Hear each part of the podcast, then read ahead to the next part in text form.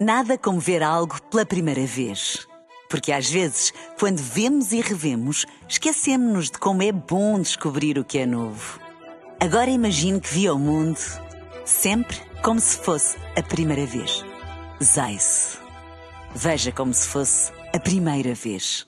Boa noite, são 11 horas 10 horas nos Açores.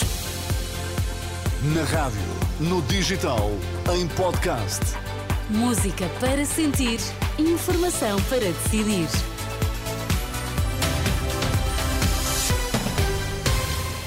Está a começar a edição da noite na Renascença. Primeiro, vamos às notícias em destaque.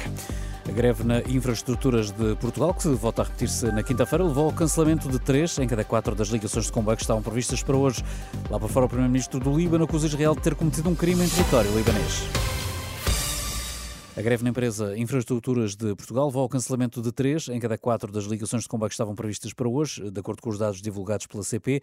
Até às 7 da tarde, das 1.086 ligações previstas, 800 foram suprimidas, a maior parte na linha de Cascais, perto de Lisboa. Esta é uma greve que se repete depois de amanhã, na quinta-feira. Depois das urgências, também os cuidados intensivos começaram a ficar lotados. O Hospital de Évora alerta que todas as oito camas na UCI estão ocupadas, principalmente devido a doenças respiratórias. Mais a norte, no Hospital de Abrantes, também já foi atingido o limite de internamento internamentos em cuidados intensivos e 10 das 12 camas estão ocupadas com doentes com gripe A. Ouvido pela Renascença, o presidente da Associação Nacional dos Médicos de Saúde Pública, Gustavo Tato Borges, aponta a baixa cobertura vacinal e estirpes mais violentas de gripe como as causas eh, principais para este aumento de casos de doença grave. A baixa cobertura vacinal que de facto é semelhante à dos outros anos, mas mesmo assim é insuficiente para a proteção que a população mais vulnerável necessitava, pode ser uma das razões para este aumento da, da mortalidade, mas também sabemos que as duas estirpes da gripe que circularam em força este ano foram duas estirpes particularmente fortes que levaram a que houvesse mais pessoas com mais sintomas durante mais tempo e possivelmente também eh, mais casos de doença grave e mortalidade. Tato Borges que deixa ainda um aviso: se a população ignorar os cuidados recomendados, a situação pode piorar agora com o regresso às aulas e ao trabalho. Se tudo correr dentro da normalidade e as pessoas tiverem cuidado, possivelmente na segunda semana de janeiro podemos ver uma atenuação da circulação destes vírus. Se de facto as pessoas mantiverem os seus hábitos como se estivéssemos em 2019 e não tiverem o, o cuidado de usar máscara se estiverem doentes, depois nós vamos ter com certeza um aumento de, de uma duração maior ou um pico mais atrasado no, no caso, nos casos de, de, de, infecções respiratórias durante o mês de janeiro. Quando há maior mobilidade das pessoas e o regresso à, à normalidade das suas atividades, que possa haver mais propagação de doenças infecciosas, nomeadamente as respiratórias, pela proximidade que as pessoas acabam por assumir umas com as outras. O presidente da Associação Nacional dos Médicos de Saúde Pública, Gustavo Tato Borges, ouvido pelo jornalista Alexandre Brantes Neves. Mas, no entanto, não é só no Serviço Nacional de Saúde, embora a menos grave a situação, os tempos de espera nos hospitais privados, pelo menos na região de Lisboa, estão a variar entre as 3 e as 4 horas. Segundo dados divulgados pela agência Lusa, hum, hum, o Hospital da Luz está já a enviar uma mensagem aos utentes eh, para que liguem antes de se deslocarem às urgências, uma vez que o tempo de espera é, é nesta hora de 4 horas. Nos Lusíadas, o tempo de espera para doentes pouco urgentes era esta tarde de mais de 4 horas horas. As vendas de carros em Portugal cresceram mais de 26% no ano passado, em relação a 2022. É um crescimento assinalável, mas ainda não alcançou os números pré-pandemia. Ainda assim foram matriculados mais de 236 mil veículos, segundo avançou esta terça-feira a CAPA, a Associação Automóvel de Portugal. No futebol, o Sporting anunciou o primeiro reforço no mercado de inverno. Rafael Pontelo, central brasileiro de 22 anos, vem colmatar uma vaga deixada por Diomandé, que vai estar ausente em janeiro pela sua participação na Taça das Nações Africanas. O jogador alinhou até agora no Leixões, assinou contrato até 2028 com uma cláusula de rescisão de 45 milhões de euros. Lá por fora, o primeiro-ministro do Líbano acusa Israel de ter cometido um crime em território libanês, eh, devido ao ataque que matou o número 2 do Hamas nos subúrbios de Beirute, onde Saleh al-Aruri eh, estava exilado há vários anos. O chefe do governo, Najib Mikati, diz que Tel Aviv quer hum, basicamente arrastar o Líbano para uma nova fase da guerra iniciada há cerca de três meses entre Israel, entre Israel e o Hamas. Eh, Saleh al-Aruri era um dos fundadores das brigadas al-Qassam, eh, vistas como o braço armado do Hamas. A informação foi, eh, de resto, confirmada pelo próprio movimento palestiniano. Ouvida pela Renascença, Maria João Tomás, especialista em assuntos internacionais, diz que este é um golpe importante no movimento palestiniano e antecipa uma escalada do conflito. É um chefe e que tem a, a importância do ANIE, que é o chefe político. Portanto, é uma mostra grande que se faz no, no Hamas e o Hamas vai se ressentir disto e provavelmente isto vai ter repercussões na, no, na, na troca de reféns ou Vamos ver se não haverá reféns mortos de propósito à conta disto. A repercussão mais imediata, para mim, é a escalada. do envolvimento direto do Hezbollah, que já tem estado a estar envolvido, e depois, como é óbvio, o apoio indireto, ou mais diretamente, do Irão. Maria João Tomás, em declarações ao jornalista Vasco Bertrand Franco. Natural de Ramallah, na Cisjordânia, Saleh Al-Aruri, o número 2 do Hamas, tinha 57 anos, estava na lista dos terroristas mais procurados pelos Estados Unidos, que davam de resto uma recompensa de 5 milhões de dólares por informações sobre o seu paradeiro. Acabou por ser hoje morto num ataque israelita com um drone nos arredores da capital libanesa. Já a seguir, a edição da noite. Edição da noite.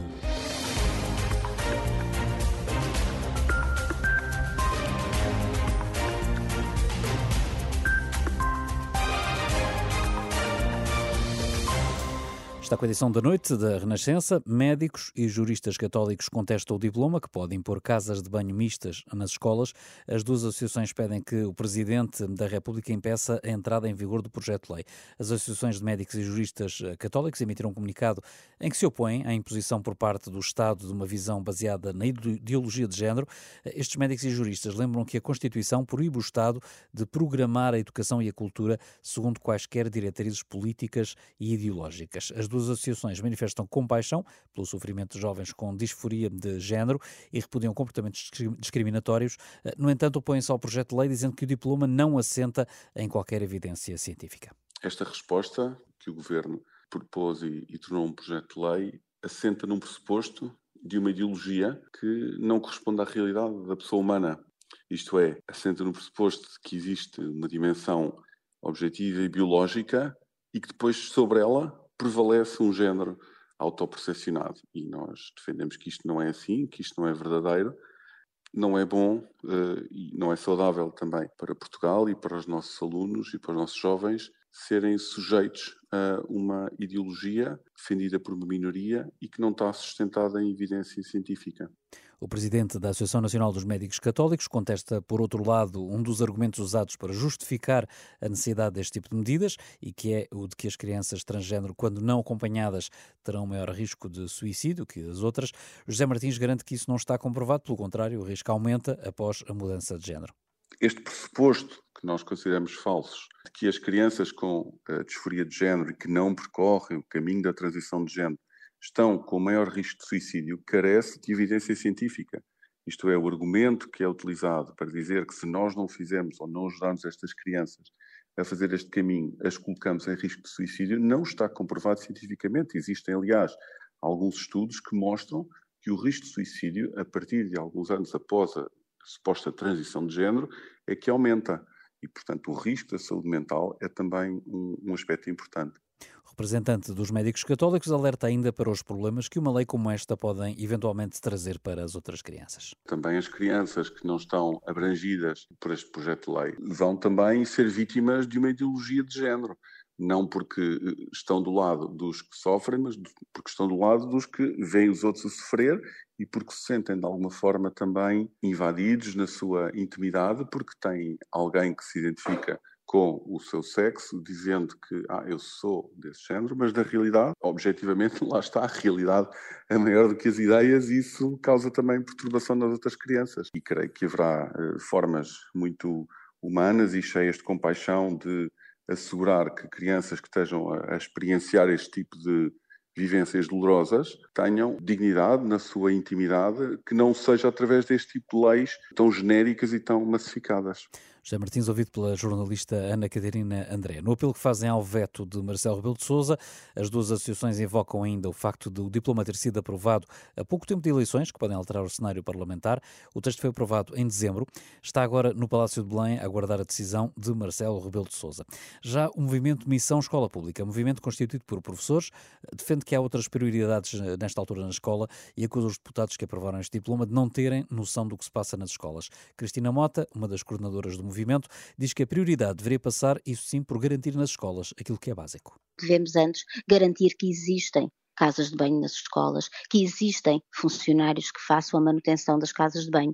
Nós entendemos que muitos dos diplomas estão a ser trabalhados por uh, pessoas que estão completamente à margem do que se passa nas escolas, nos seus gabinetes e sem ter uma real noção do que nós temos. Nós temos escolas que neste momento nem sequer têm um, as casas de banho suficientes para conseguirem dar resposta, eh, incluindo uh, haver necessidade de alguns pais irem buscar os filhos à escola porque não existem casas de banho para que os filhos uh, possam, durante o seu horário normal de funcionamento, poderem ir à casa de banho.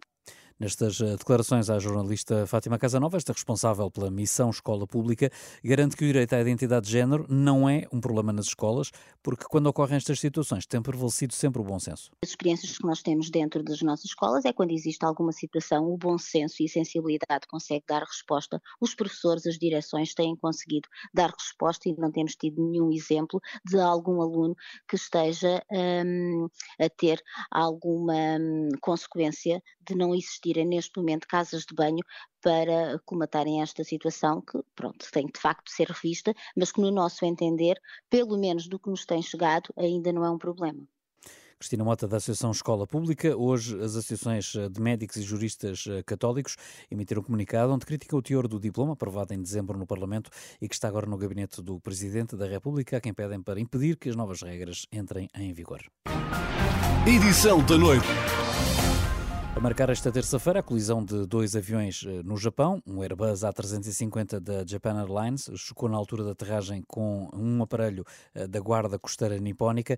Os dois aviões ficaram em chamas, acabaram por morrer cinco dos seis tripulantes da aeronave da Guarda Costeira, mas todos os 379 ocupantes do avião da Japan Airlines foram retirados em segurança. A Renascença, o comandante Durval Ribeiro, antigo piloto da TAP, considera que uma evacuação como a do avião, do avião da Japan Airlines em Portugal seria possível, por o treino das tripulações eh, ser universal, mas a personalidade disciplinada dos japoneses poderá ter ajudado nos momentos de pânico. O que existe, digamos, é uma, uma eh, preparação dos, dos, dos tripulantes no sentido de evacuar o avião o mais rapidamente possível e aqui é difícil evitar o pânico. Evidentemente que eh, há quem diga que casos japoneses, que são um povo que sabemos ser muito disciplinado, pode também ter facilitado, uma vez que não se agarraram a, a, a bens próprios, a malas ou a, a qualquer coisa que tivessem transportado para a cabine e eventualmente essa disciplina ajudou. Garantia dada à Renascença pelo ex-piloto da TAP, Durval Ribeiro, que explica que se a colisão tivesse acontecido no aeroporto português, a resposta seria basicamente idêntica. Em Portugal, as nossas tripulações obedecem também, como, como as, as tripulações, eh, neste caso da Japan Airlines, obedecem exatamente aos mesmos requisitos e ao mesmo tipo de treino, que é um treino que é universal e, e, portanto, estão treinadas, quer a tripulação de cabine, quer a tripulação de cockpit, são treinados também uh, para fazer uh, a evacuação de emergência no mínimo período de tempo, portanto, o mais rapidamente possível. A colisão entre um Airbus A350 que aterrou no Aeroporto Internacional de Tóquio e uma aeronave hum, da Guarda Costeira do Japão que se preparava para descolar acabou então por fazer cinco mortes e um ferido grave. Sem querer especular, o ex-presidente da Associação dos Pilotos Portugueses de linha aérea indica possíveis causas para um acidente deste tipo. Em relação a, a este acidente, e sem querer especular, hum, tudo leva a crer que há uh, um avião que está no sítio errado uh, na altura em que uh, o outro avião uh, se prepara para aterrar, ou, ou, está na fase da aterragem. A quantidade de, de, situações que podem levar a este tipo de acidente, parecendo que não, é maior do que à partida se possa julgar. Pode haver um, um problema de comunicações, pode haver uma falha de comunicações, pode haver um engano, uh, um engano nas, nas, nas, ordens transmitidas, quer a uma aeronave, quer a outra, e pode até haver uma percepção errada de ter uma, digamos, da, do sítio, do local onde uma das aeronaves está. Segundo o portal Flight Radar 24, que acompanha voos de todo o mundo, o avião da Guarda Costeira não estaria equipado com o sistema ADS-B, uma, uma tecnologia de vigilância que serve de proteção contra colisões, no qual uma aeronave é rastreada através de satélites ou outros sensores. Ainda assim, segundo o Durval Ribeiro, ouvido pelo jornalista Diago, Diogo Camilo, mesmo que houvesse um sistema que pudesse alertar para a colisão, este estaria limitado eh, por o acidente se ter dado quando o avião já estava a aterrar ou já na pista. Edição da noite.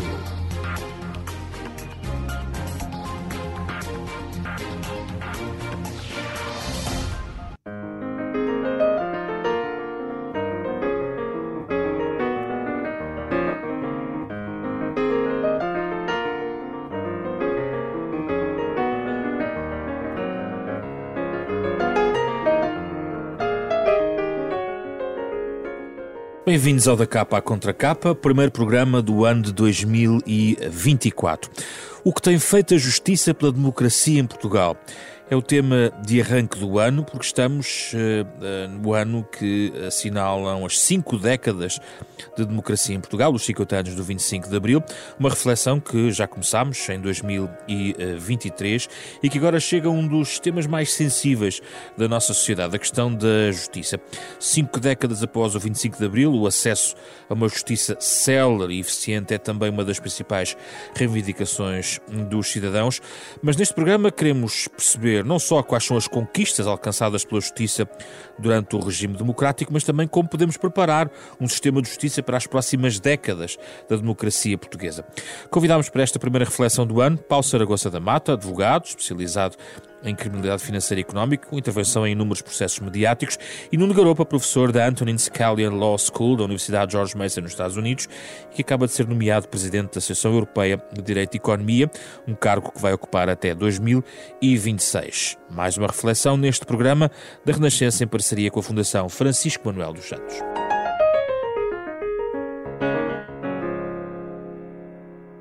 Muito obrigado pela vossa presença. Voltamos a este tema. Eh, o Nugaropa esteve aqui a discutir este tema há seis anos e meio. Já vamos ver o que é que mudou. Mas aqui o convite inicial não é só sobre o ponto em que estamos, mas também um bocadinho olhar uh, aqui uh, pelo retrovisor, Paulo Sargossa da Mata, uh, em relação àquilo que a Justiça fez pela democracia em Portugal. Prestou um bom serviço, Paulo Sargossa da Mata. houve aspectos em que a democracia nos trouxe uma, uma grande evolução. Uh, e uma boa evolução, o que mais impacto teve no, na vida cotidiana de todos nós, sem sequer percebermos, foi uma, uma efetivação muito maior do princípio da igualdade. Ou seja, não só uma igualdade passiva, uh, não só entre géneros, não só uma igualdade em razão da, da religião, em, em razão do, do, idioma, do território de origem. Eu acho que esse, esses problemas, em grande parte das situações, estão resolvidos. Eu acho que as grandes conquistas um, ehm, que, que a justiça alcançou são mais determinadas pelo legislativo e pela doutrina, por quem pensa o direito, para quem escreve o direito, do que pela jurisprudência. Porque tenho uma opinião minha, não insulta ninguém, é a mesma opinião, temos uma jurisprudência extremamente lenta uh, na evolução, não é lenta no, no, tempo de resolver, é lenta na evolução uh, e no modo como pensa os problemas e muito medrosa. Portanto, entre duas soluções, uma criativa e uma conservadora, no mau sentido, de certeza que o Tribunal vai preferir a conservadora. No índice dos ganhos, ainda nos ganhos, o que é que encontra mais? Olha, a força dada a esses direitos, liberdades e garantias, o facto de a Constituição ser efetivamente o reduto da chamada Constituição Penal e Processual Penal, o regime pluripartidário que trouxe também, eh, penso eu, em alguns órgãos, uma diferença. O nosso Tribunal Constitucional, uh, com as, as indicações parlamentares, depende também do sistema partidário, pluripartidário, o que não quer dizer que eu acho que o sistema de partidos esteja a funcionar bem. Pelo contrário, acho que está a funcionar bastante mal. Garopa, outros ganhos e certamente já vamos às carências. Houve-se às vezes alguns comentários de que o grande problema da Justiça é que não, não, o 25, ainda não houve o 25 de Abril na Justiça, e até aqui estou a falar já a Justiça no sentido mais restrito do termo dos tribunais e dos operadores judiciários, e houve, quer dizer, nós fizemos a transição que tinha que ser feita, como outros países fizeram, onde os problemas, e aqui eh, penso que o Paulo depois poderá ser mais preciso, onde eu acho que se começa a acumular é a partir dos anos 90, uhum. nós começamos a perder gás em relação àquilo que outros países estão a fazer, ou seja, há uma série de países começam a fazer uma série de reformas em diferentes áreas, eh, desde alterações no direito penal em Itália, em França e própria Espanha, a organização do Ministério Público no caso espanhol, eh, a organização do ordenamento eh, dos tribunais e, do, e, das magistraturas no caso holandês, e depois os países de leste quando saem, obviamente, da queda do, do bloco, e nós estamos parados. Ou seja, nós, a última grande reforma, é preciso lembrar, a última grande reforma feita na organização da justiça em Portugal é de Labrino Lúcio. E ele próprio já se queixa no, na sua biografia que ficou amputada e a meio porque misteriosamente o, o, grupo parlamentar, na altura com a maioria absoluta do PSD, metade caiu porque parece que não uh, ofendia uh, o espírito de algumas uh, corporações na justiça. E desde aí nós estamos sempre a apanhar o comboio, ou seja, desde aí nós estamos sempre na última carruagem. 30 anos, está a falar 30 anos. Estamos 90. a falar de 92, 93, que é a reforma Labrinho Lúcio, que foi talvez a última oportunidade de apanhar o comboio na primeira carruagem e desde aí nós temos sempre vindo a apanhar a última carruagem em matéria de E a correr na plataforma, não é? Por isso quando as pessoas dizem a nossa justiça hoje está melhor que há 40 anos, mal seria se nós estivéssemos, quer dizer, é como dizer que a saúde da educação hoje estaria pior que há 40 anos. Agora, se nós compararmos com países que são nossos semelhantes, até em ordenamento jurídico, como a Itália, França e Espanha, nós somos sempre o último a apanhar o, o comboio. E... Eu diria que há, há uma carência base e que, a meu ver, reside na formação dos magistrados judiciais. Para mim, eu vejo, foi assim como foi ensinado, e eu continuo a acreditar, que a magistratura judicial tem de estar numa posição uh, elevada acima da, das partes, e quando eu digo partes, é dos interessados no processo. Eu diria que na justi justiça civil, na justiça de família, na justiça comercial, na justiça laboral, na justiça penal, não há um influxo de, de, do poder político nem do poder económico. Mas carece de solidificação. O que eu diria que carece é de evolução de mentalidades. E, portanto, quando há pouco o, o Nuno utilizou a frase que é normal dizer ainda não se fez o 25 de Abril, eu acho que é, é exatamente onde não se fez o 25 de Abril, é na, na justiça prática nas detenções dos, dos arguídos, no, no, na recepção dos, dos, sujeitos processuais, mesmo numa ação civil, nos tribunais. A, a opacidade da justiça continua a ser imensa. E por isso há uma soberba permanente que nos tribunais se nota entre quem é titular do órgão de soberania tribunal e quem é apenas de uma casta inferior. E a única exceção que é feita aqui foi a equipar, equipar, equiparação que eu acho mal feita, do Ministério Público à magistratura judicial. Porque é, é preciso ver, nós quisemos proteger o Ministério Público e foi bom. Era preciso um Ministério Público forte. Faz sentido dignificar, faz sentido dar-lhe condições, faz sentido dar-lhe autonomia, dar-lhe independência, mas não pode ser igual à magistratura judicial. Não pode. Mas não há justiça penal, não há justiça civil, não há justiça de família sem o Ministério Público ser uma magistratura igual à magistratura judicial. Mas isto decorre de quê? Na cabeça de quem é que nasceu este espantalho para atemorizar o poder político? E atemorizar o poder político. Porque o poder político tem funcionado nos últimos anos, isto é clarinho, clarinho, a partir da década de 90, meados da década de 90, cada pressão que é feita pelas magistraturas, o Estado, o poder político, verga. Sim, claudica. Claudica. E formalmente temos até um sistema que já é mais independente que todos os outros, mas estamos recorrentemente a ter discussões em que tudo o que se faz há um papão que é a independência e pronto, e o poder político tem que vergar, porque se não vergar está a intrometer-se na, na, na, independência do, do, do, Ministério Público e daí ir para os tribunais.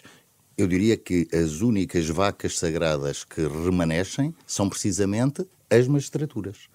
De resto, tudo é auditável, escrutinável. Repare bem, e tivemos um exemplo há bem pouco tempo, que pelo, pelo facto de ter havido no espaço público muitas pessoas a criticar o modo como o Ministério Público atuou em um ou dois casos, temos a Sra. Procuradora-Geral da República a vir em defesa da sua corporação e afirmar não somos pressionáveis, somos inabaláveis. Não, vamos lá ver, mas para que é que serve o Ministério Público em primeiro lugar? O Ministério Público é um órgão de soberania? Não, não é. Serve para quê? Para a defesa do Estado. Serve, sim, senhora, para a defesa do Estado. Serve para a defesa dos desvalidos e dos descamisados. Serve para exercer a ação penal. Serve para proteger as crianças. Serve o povo. O Ministério Público serve o povo. Mas como é que se consegue fazer uma reforma do Ministério Público, se houver vontade para isso, pondo esse ponto prévio que é relevante, se todos os partidos, todos os líderes partidários, enfim, todos eles têm alguma investigação uh, sobre ela, inclusivamente agora temos outro caso que nós discutíamos, quando o Nuno veio ao programa, estávamos a discutir o caso Sócrates. Hoje o Nuno regressa ao programa e temos António Costa sobre investigação. Sim, e é provável que vamos ter esta coisa curiosa, enfim, não quero ser... Uh, uh, uh, chamar aqui a qualquer azar ou má sorte, mas é provável que vamos chegar às eleições com o atual Primeiro-Ministro e os dois principais candidatos a Primeiro-Ministro a serem alvos de investigações do Ministério Público em questões muito distintas. Isso, evidentemente, é um problema que não é um problema só do Ministério Público, é um problema da nossa sociedade e do nosso sistema político. Quer dizer, se nós chegarmos a essa situação, há qualquer coisa errada que está aqui e não vale a pena. Penso que não é este o programa em que vamos estar a apontar dedos se é, se é o Ministério Público, se são os partidos, se é a Assembleia da República ou se são os eleitores.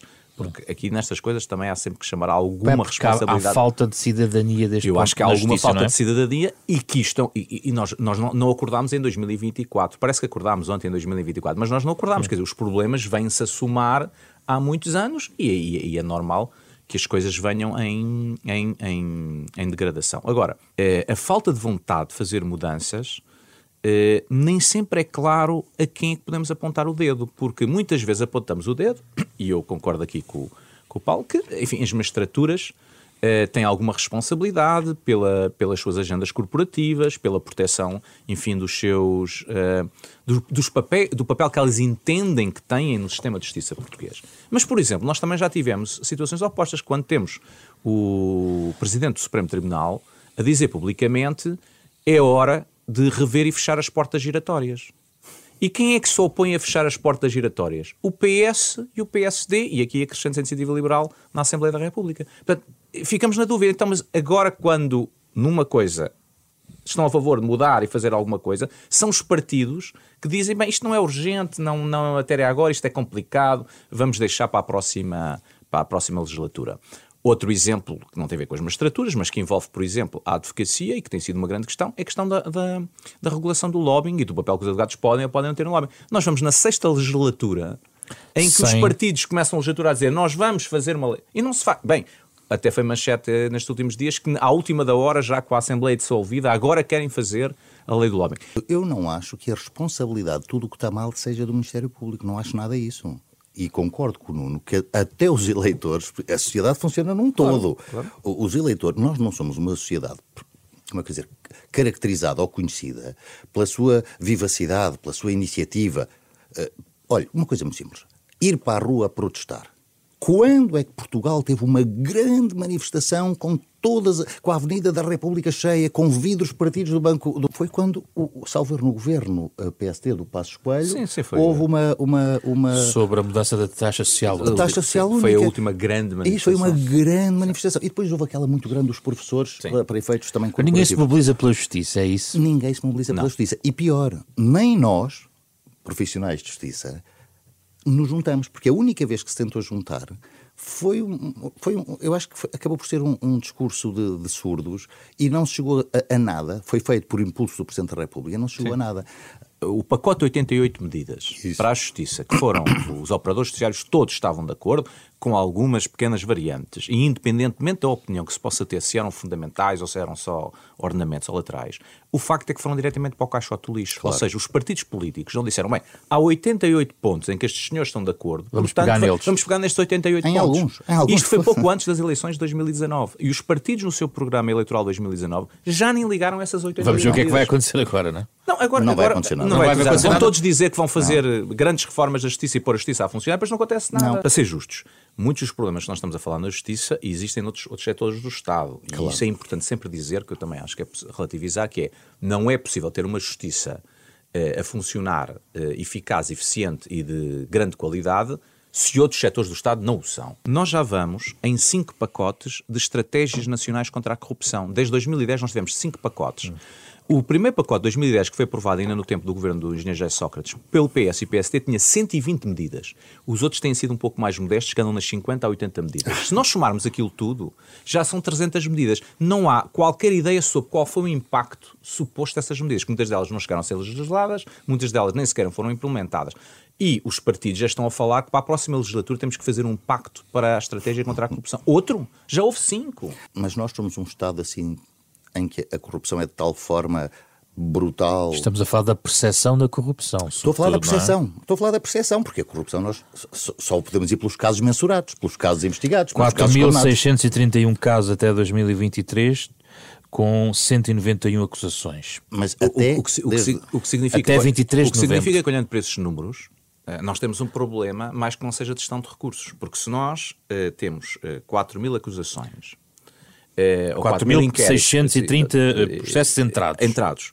E acabamos a acusar uh, 191, dos quais o número de condenados será ainda mais pequeno, bem, nós temos das duas uma, ou estamos a investigar quando não devíamos estar a investigar, porque obviamente vamos uh, condenar 2% daquilo que andamos a investigar, ou então de facto há um problema do sistema que é esses 4.200 processos que correspondem a 4.200 pessoas que todas deviam ser condenadas e o sistema não consegue condenar. Agora, não é possível argumentar que começando em 4.200 e acabando em 20 condenados, que isto é um, um sistema processual eh, eficiente. Não é possível olhar para esses números e argumentar que com esses números temos o melhor sistema do mundo e que está a funcionar. Outra questão que vem de 2008 é a tal lei da política criminal. Uhum. Eh, está por saber exatamente o impacto que isso tem na prática e que teve.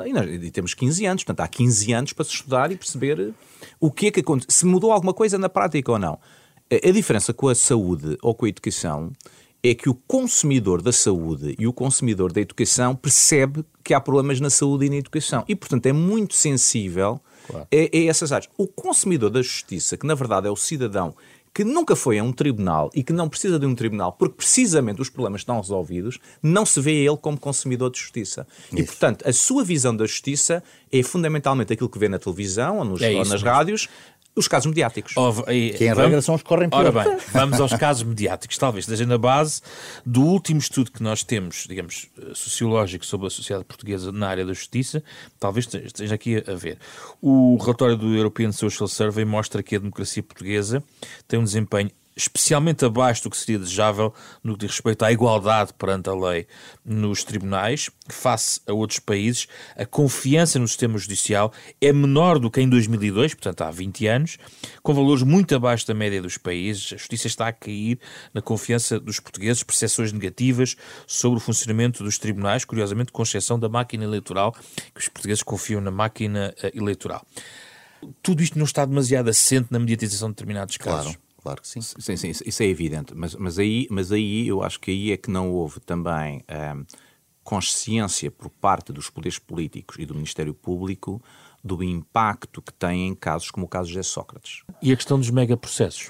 Uh, antes dos megaprocessos, precisávamos dos megaprocessos para resolver o assunto. Uhum. Agora temos os megaprocessos, os megaprocessos é que têm a culpa que o assunto não se resolva e temos que voltar para acabar com os megaprocessos. Portanto, é, é assim, eu penso que andamos aqui em ciclos uh, de vícios de raciocínio.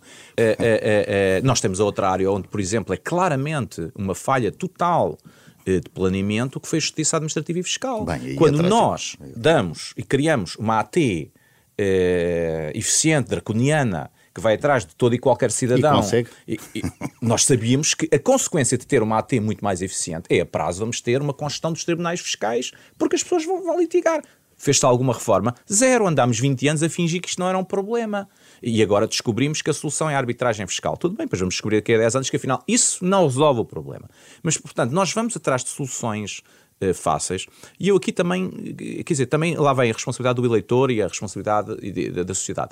Também é muito complicado um, eh, um ministro da Justiça vir dizer publicamente eu preciso de 10 anos ou 15 anos para resolver os problemas, porque as pessoas querem as coisas resolvidas para ontem. Portanto, tem, temos que estar constantemente a legislar. Essa é a ideia dos pactos, não é? Claro, mas, mas é que estamos constantemente a legislar porque o, a própria opinião pública quer soluções. Quer. E as soluções uhum. é a legislação. Legislem lá sobre isto. É, é, como se construíssem pontos por decreto. Pronto, não? exatamente. Eu decreto isto. E claro que não acontece, porque os pontos não se, não se constroem por decreto.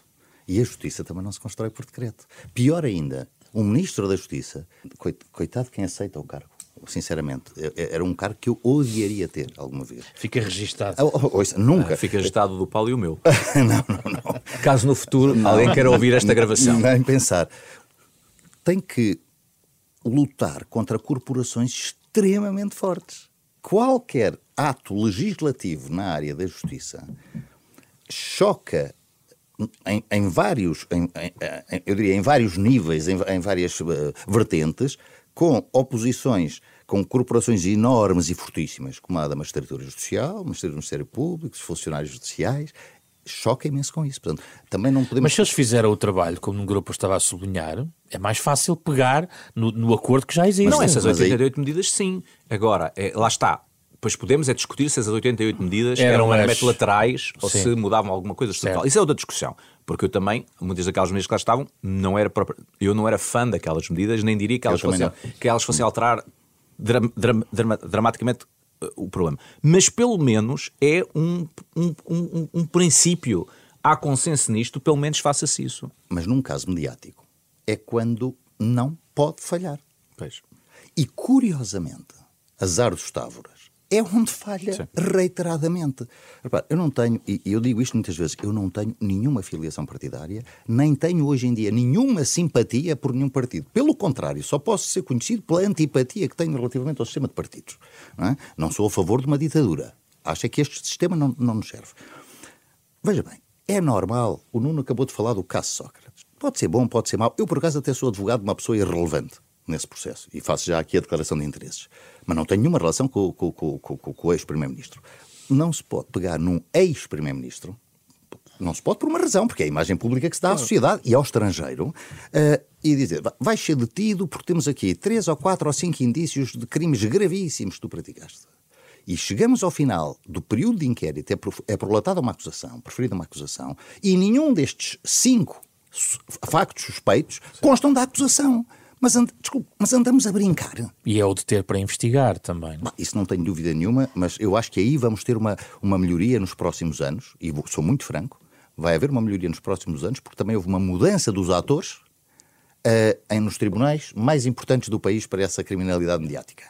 E a partir do momento em que há uma mudança de atores, em que saiu o Dr. Carlos Alexandre, saiu o Dr. Ivo Rosa, e estão magistrados que não são super, e desde que não sejam não, super, não, a coisa é muito mais. não, não são mediáticos. Pelo menos neste momento não são mediáticos. Por, esperemos que não sejam, porque nós não queremos um juiz mediático. Um juiz mediático trouxe-nos onde estamos em certas coisas. Porque repare, se há um juiz que valida uma detenção com base naqueles indícios, devia-se lhe perguntar. Então, mas achou estes indícios fortes o suficiente? Cobriu a posição do Ministério Público e depois não acha estranho isto? É que está na lei, ainda está na lei, numa lei velhinha de 85, mas que tem sido atualizada até hoje, a responsabilidade dos magistrados judiciais por erros graves, dolosos, uh, e há coisas que não podem deixar de ser dolosas porque têm o conhecimento e a intenção de fazer o que fizeram, uh, em direito de regresso por parte do Estado. Podia ser acionado em alguns destes casos? Ah, eu não tenho dúvida nenhuma. Em vários casos em que eu intervim, eu sugeri aos meus clientes que processassem o Estado por força de medidas de coação e de garantia patrimonial absolutamente ilegais e que vieram a demonstrar ser absolutamente ilegais porque nunca tinham sido necessárias. Eu acho que é independentemente, por exemplo, das opiniões que possamos ter sobre o engenheiro Sócrates, não é aceitável. Não. Porque se ele é culpado, isto é gravíssimo. Se ele é inocente, isto é gravíssimo. Claro. Portanto, já não há forma de dizer que isto não é gravíssimo. Como é que uma pessoa está há 10 anos neste, nesta, neste limbo sem se saber muito bem o que é que vai, vai acontecer? E, e, pior, e pior é que seja qual for a decisão que venha a, haver no final, ela nunca vai ser justa. Não, ela já não, ela já não é justa. Já não é justa ela já não é justa. Isso também nos remete para a celeridade ou não do processo que torna injusto Mas sobre isso eu gostava de deixar a, a minha opinião aqui, se calhar totalmente diferente da do Nuno, mas eu vou dizê-la. Andam há anos e anos e anos com dois mantras, que é a falta de meios. Eu, desde que iniciei a minha profissão há 30 anos, que ouço algumas pessoas dizerem a mesma coisa. Não há, e repare, isto, isto, dá resultado, porque quando eu digo que não há meios, se o poder político não me dá os meios, então o poder político não Sim, quer que eu investigue a corrupção. Claro. É sempre assim, andamos sempre. E, e, e outra coisa que há aqui é, são muitos recursos. Eu devo dizer que entre o dia em que iniciei a minha carreira e hoje, uh, desapareceram talvez aí mais de 60% dos recursos que existiam. E a regra geral dos recursos, convém dizer isto com muita clareza para que os nossos ouvintes uh, percebam, o recurso, por regra, no processo penal só sobe depois da sentença condenatória, no fim do processo. e raras vezes tem efeito suspensivo, mesmo que seja um dos excepcionais que, que, que, é, que é interponível antes. Portanto, ninguém pode vir dizer-me que a justiça penal anda devagar por força dos muitos recursos.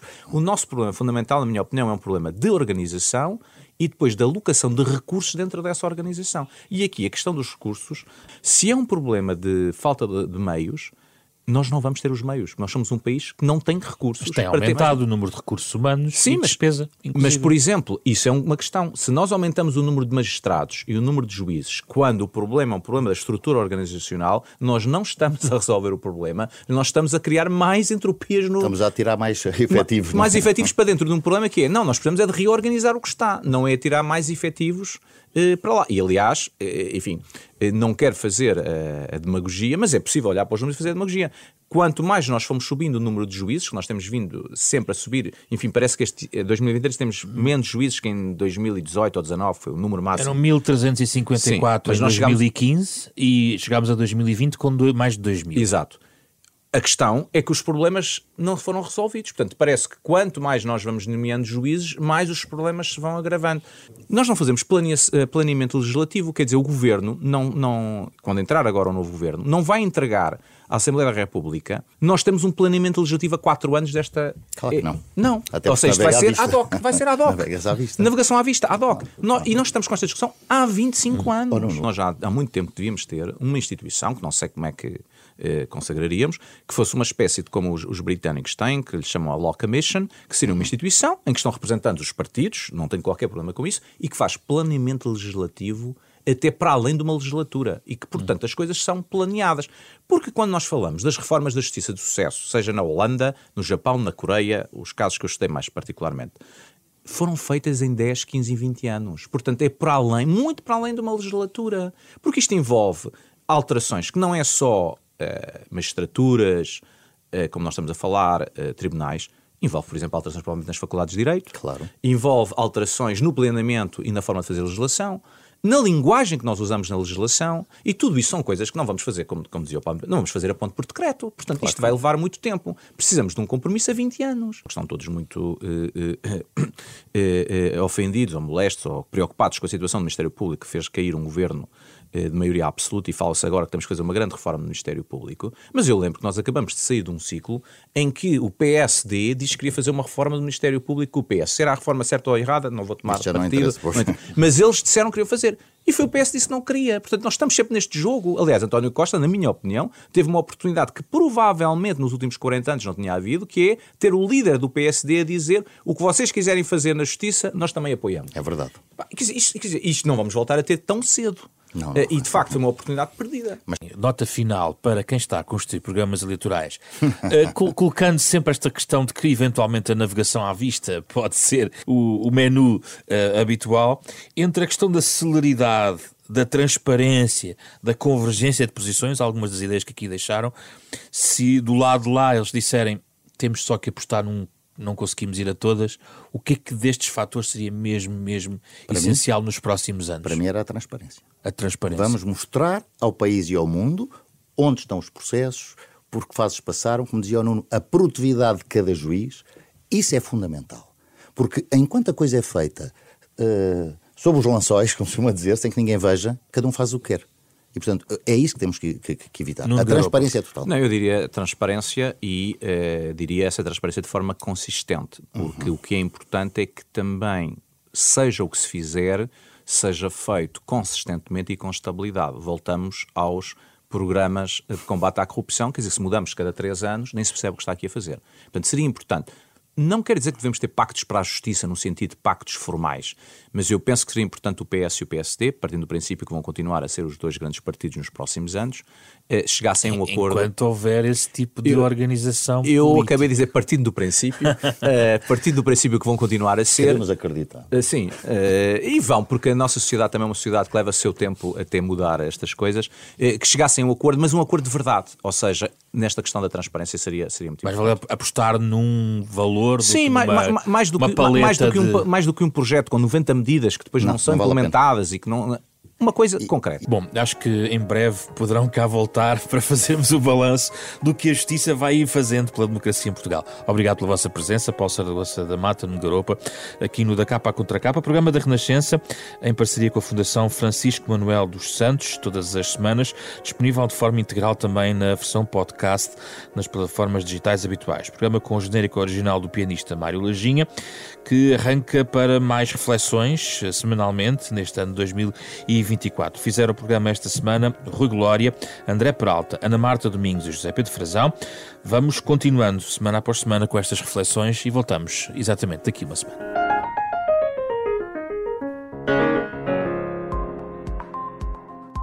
Edição da noite.